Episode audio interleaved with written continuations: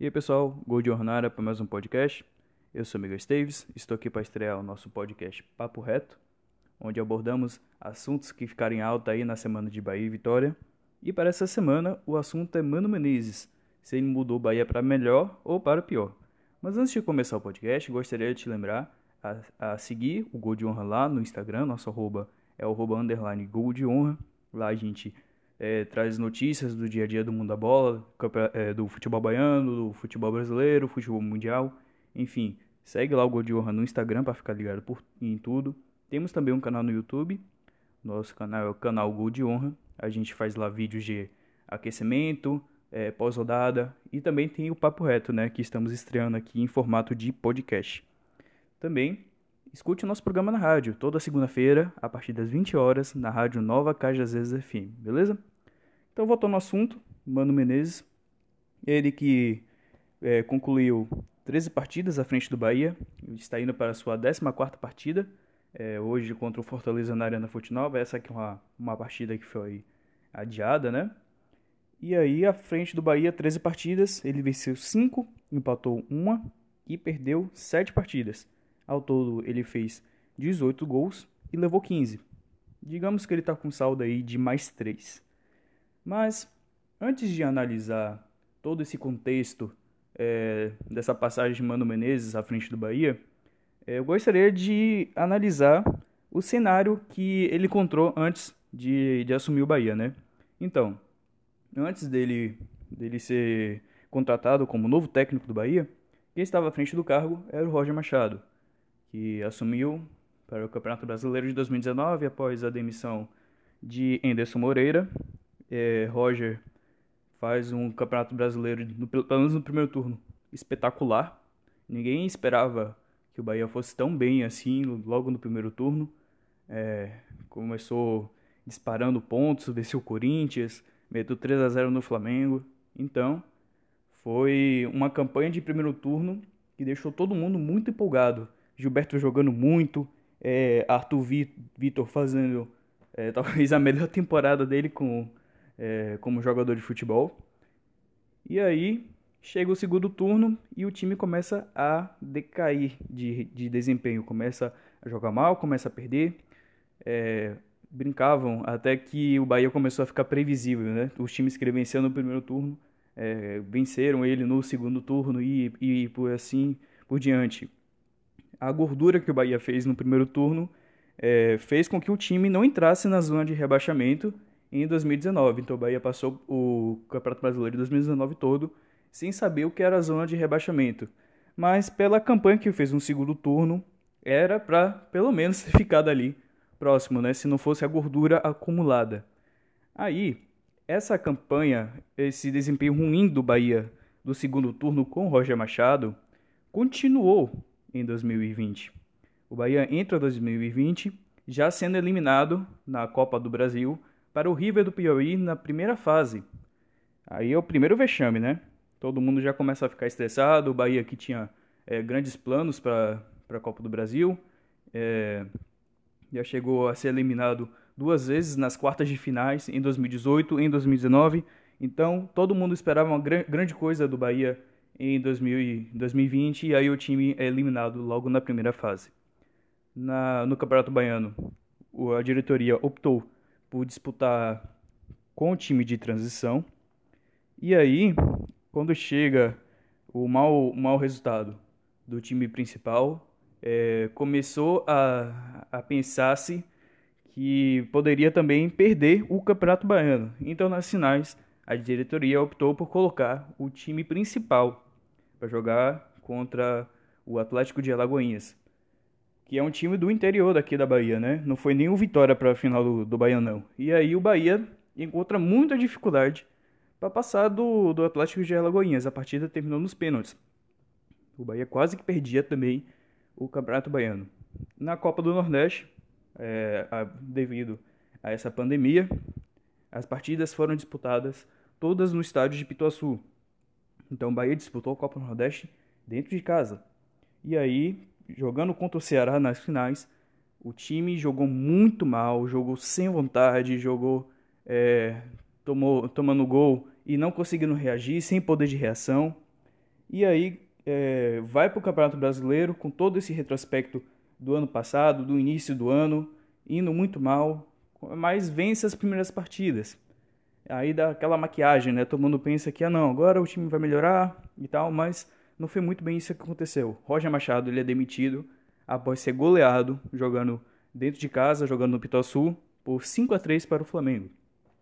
E aí a diretoria vai atrás de um treinador e encontra o Mano Menezes.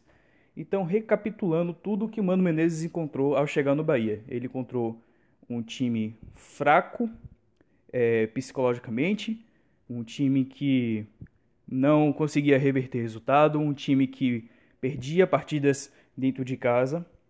E aí, quando você, quando o treinador chega para um novo time, é, a torcida espera que magicamente ele chegue lá, é, fale com os jogadores como é que ele gosta de jogar, implante sua maneira de jogar, todo mundo vai entender, todo mundo vai jogar bem e simplesmente o time vai conquistar os resultados e vai para Libertadores e, e, vai, vai subir ali no Brasileiro, vai brigar por título, enfim.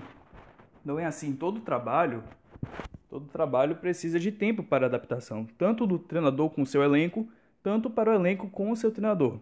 O Mano Menezes quando chega no Bahia, ele quando chega no Bahia, ele perde as primeiras três partidas.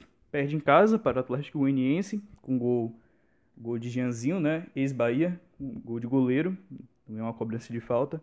Perde para o Corinthians fora, uma partida que foi até polêmica, né? Por conta da arbitragem. Eu acho que o Bahia jogou ali um mínimo para, se não empatar, sair vencendo o Corinthians, né? Se não fosse a arbitragem, no, no final do jogo ali o juiz até dá uma piscadinha para o Cássio, mas enfim.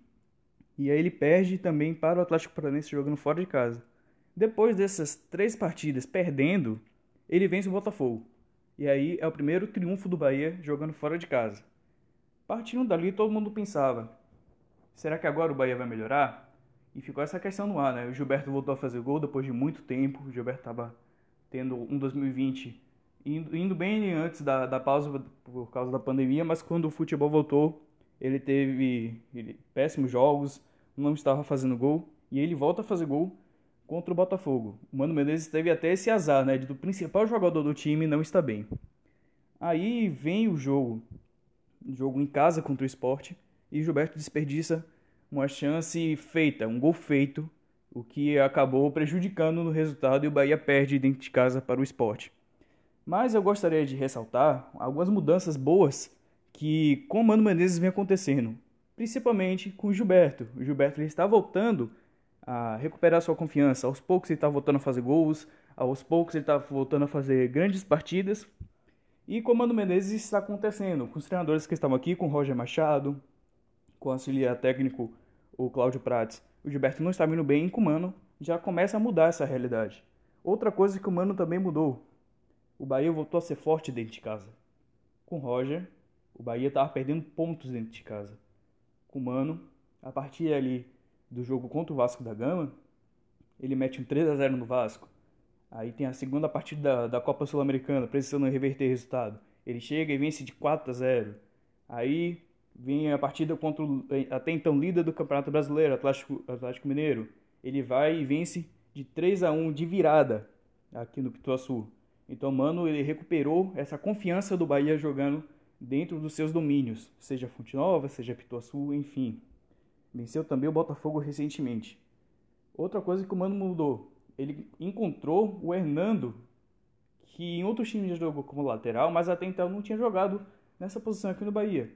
É, o Hernando jogou, jogou bem, inclusive muita gente pediu ele no lugar do Nino, ele acabou assumindo a titularidade, teve a lesão e aí o Nino acabou voltando para a sua posição.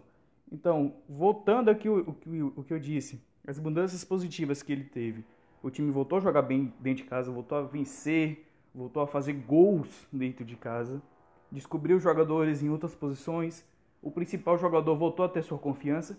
Então, respondendo a pergunta é, desse podcast, se Mano Menezes melhorou o Bahia para melhor ou para pior? Para melhor, com certeza. Tanto é que quando ele chegou, o time estava na, na zona de rebaixamento, o Bahia estava na lanterna do campeonato e hoje o Bahia está em 14. Caso vença a partida de hoje na Arena Fonte Nova contra o Fortaleza, o Bahia pode terminar a rodada em nono colocado. A crescente com o Mano Menezes tem sido tão grande que eu posso ser confiante ao ponto de dizer que ele vence hoje contra o Fortaleza, ele vence o Coritiba fora de casa e vence também o Bragantino fora de casa. Beleza? Eu vou ficando por aqui. Esse foi o nosso papo reto e na sexta-feira estamos de volta com mais um episódio. Valeu, galera. Fui. Boa noite, ouvinte. Mais um podcast Gol de Honra no ar. Podcast Gol de Honra, que é uma nova iniciativa aí que a gente está fazendo. De muitas pessoas que acompanham o nosso canal e o nosso rádio. Estamos aqui fazendo um podcast, né? Trazendo o papo reto, papo reto da vitória, rapaz. Vitória tem uma situação complicada. Eu estou com os meus comentaristas maravilhosos da minha banda da rádio, Miguel Esteves, Alex Anjos e Vitor Farias. Está agora aqui sobre o Vitória. Eu já quero fazer uma pergunta para Alex. Queria saber qual a projeção que ele tem no Vitória no turno. Fala aí comigo, Alex. Bom dia, boa tarde, boa noite. É prazer estar aqui novamente. Prazer ouvir a voz, ouvir sua voz, Alisson, ouvir a voz de meus amigos Vitor e Miguel também. Sobre as projeções do Vitória para a continuidade do campeonato, eu acredito, né? E nessa, dessa vez eu já porque eu já disse em alguns momentos que o Vitória não brigaria rebaixamento, que o Vitória provavelmente faria uma campanha de meio de tabela, porque o Vitória não tem time para cair. Hoje eu já não concordo que o Vitória tenha time para subir, acho que não. Acho que isso é um exagero que eu mesmo já cometi em lá no início do campeonato, onde eu achei que a Série B seria mais fraca e que o Vitória estaria mais sólido para disputá-la, mas completamente diferente. Não que a Série B seja tão difícil assim. Mas as projeções para o Vitória, pelo menos no meu ponto de vista, é de que o Vitória, numa, nessa situação atual, né, com toda a crise, recentemente saiu, recentemente hoje, saiu uma notícia de que o Vitória tem dívidas é, com o seu departamento de. É, com o departamento só do, da, do médico, né? Os médicos do Vitória. O Vitória que não, não chegou a pagar salários durante o ano, né? Que eu cheguei a ler. Tipo, então, isso deve, é algo que deve ser apurado, né? Apurado, é, mas, mas de uma forma mais aprofundada. Mas em, em, tendo, tendo tudo isso em vista, eu acredito que o Vitória briga contra o rebaixamento até o fim do campeonato. É, esperamos que não caia, né? Mas com relação a projeções de Série A, como foram feitas, como foram prometidas, é, é, eu acredito que seja um sonho muito distante e seja até uma audácia do Vitória, dentro da situação que está, sonhar com algo tão, tão grande assim quanto um, quanto um acesso. Eu acho que não é para ficar feliz, mas é para se contentar com a não queda, sabe? Não, não rebaixamento do Vitória. É, Alex, muito bem. Acho que você passou, né? Passou o que é o sentimento, né, do Vitória e o sentimento também de nós baianos, sempre nossos clubes na elite do futebol nacional. Bom, já passando para Miguel, eu tenho uma pergunta quente para Miguel. Gosto ele fala sobre gestão. Né? Gosto quando ele critica os gestores. Gostaria de saber de você, meu amigo. Sua opinião então, do homem, de Paulo Carneiro. Qual a sua opinião sobre? A gestão de Paulo Carneiro, se não é ruim, é péssima tem, faz, tem feito um péssimo trabalho à frente da, do, do, Vitória, né? Ele que foi eleito após a gestão ali de, de Ricardo Davi, que ficou envolvido naquela polêmica, né? Que os torcedores chamam de a fuga das galinhas, onde o, o Vitória jogando um clássico dentro do Barradão é, preferiu expulsar um jogador e depois daquela confusão toda e sair do jogo ao invés de enfrentar a equipe do Bahia. E aí toda essa expectativa, né? Porque o Paulo Carneiro já tinha história com, com o time do Vitória, a torcida acreditava muito na chegada dele, na eleição dele. E aí ele eleito, né? Chega em 2019, não faz um ano bom na, na Série B. Contrato o Geninho ali, ele conseguiu ainda salvar o ano do Vitória, né? Porque era para hoje o Vitória estar na Série C, se não fosse pelo Geninho. E aí ele comete um grande erro pelo menos na minha opinião, ele comete um grande erro, que é a demissão do Geninho para o resto da, da temporada de 2020. mesmo que não tivesse alcançado os, os, os resultados que ele almejava no início da temporada, mas o Gininho, ele, ele era um cara que, pelo menos para mim, ele tinha o elenco na mão. Os, os, jogadores respeitavam ele. E aí contrata o treinador, Bruno, é, é, é, assume o treinador Bruno Pivetti, né, que já estava no, no time.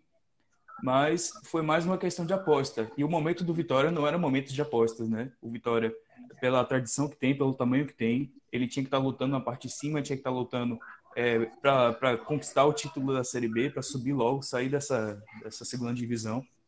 E aí faz essa aposta com, com o Bruno Pivetti. É, ele faz um ano muito ruim, não consegue vencer fora de casa, acaba sendo demitido e aí ele comete mais um erro, né? Ao invés de trazer novamente um treinador um, um treinador de nome para os jogadores se sentirem empolgados a, e, e, buscar os resultados, não, ele traz um, um treinador no mesmo nível. E aí, é, no geral, eu, eu diria que a gestão de, de Paulo Carneiro à frente do Vitória estaria com a nota 3, se eu estou exagerando muito. É. Não, não, não exagerou não. A gente não pode julgar, mas eu concordo em muitas partes. Muitas partes mesmo. Paulo Carneiro peca bastante na gestão do Vitória, né? Mais um escândalo aí. E são vários, né? Semana após. Então não, não discordo de você, tá certo? E agora, rapaz, ele, viu? Dele, é... ele que é cara das opiniões polêmicas, muito polêmico. Gosta de saber dele que critica todos os técnicos do Brasil. os dos times baianos. Vitor, você é a favor da permanência de Barroca?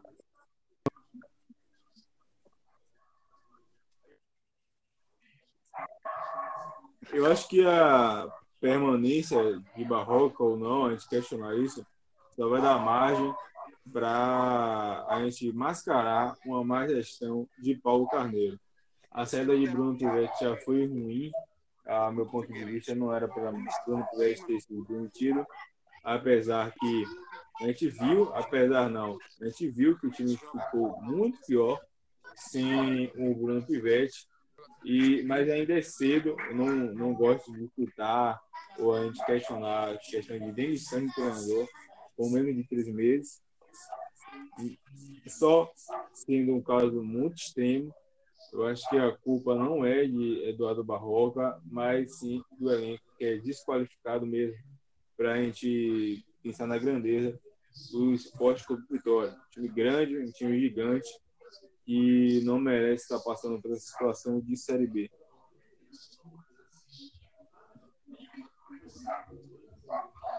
E é isso.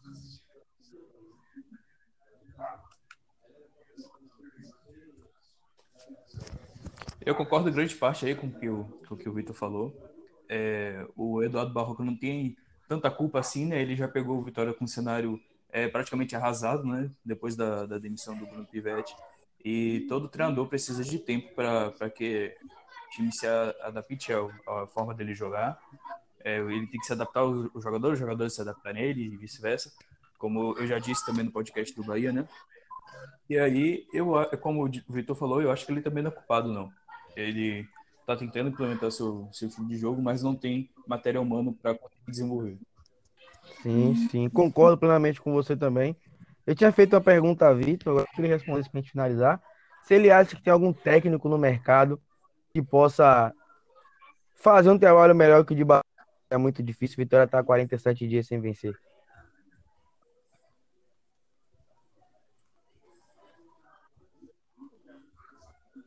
Não, eu, como eu respondi, eu não acho que a culpa em si seja de Barroca.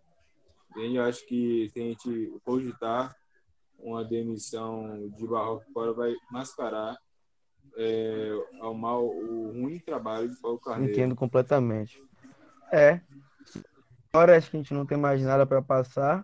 Se vocês tiverem, esse é o momento, mas eu acredito que não, né? então é isso, galera. Esse foi mais um então, a papo reto da semana sobre o Vitória. Agradeço a todo mundo que ouviu, agradeço a todos os nossos comentaristas. Se quiser mandar um abraço para alguém aí, o momento desse, gente. E é isso. Tamo junto. Miguel, Valeu. acabou o podcast aí, vou tomar café.